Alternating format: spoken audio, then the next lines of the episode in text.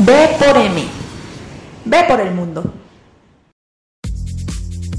Hola, somos Viajando. Bienvenidos a De aquí para dónde. Juntos conoceremos lugares increíbles de México y de todo el mundo. ¿Estás listo para arrancar el viaje? Vamos pues. ¿Cómo es viajar en el Chepe? Una de las aventuras más increíbles que se pueden vivir en México es conocer Barrancas del Cobre, viajando en el Chepe, que es el único tren de pasajeros en todo México, donde se recorre la Sierra Tarahumara.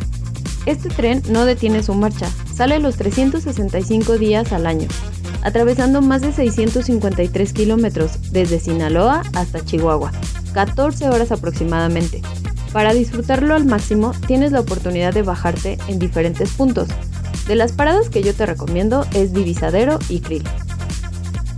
Viajar de esta forma es una experiencia única.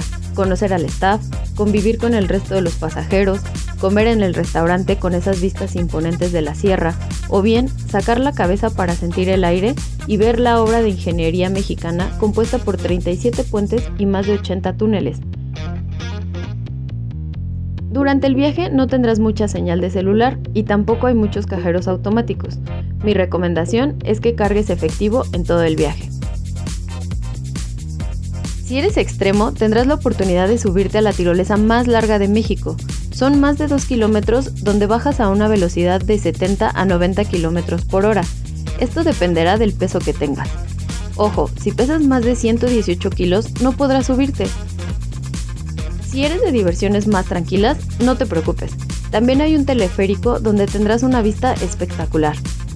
Date la oportunidad de conocer y asombrarte por todo lo que encontrarás en este viaje. Recuerda seguirnos para recorrer más destinos juntos.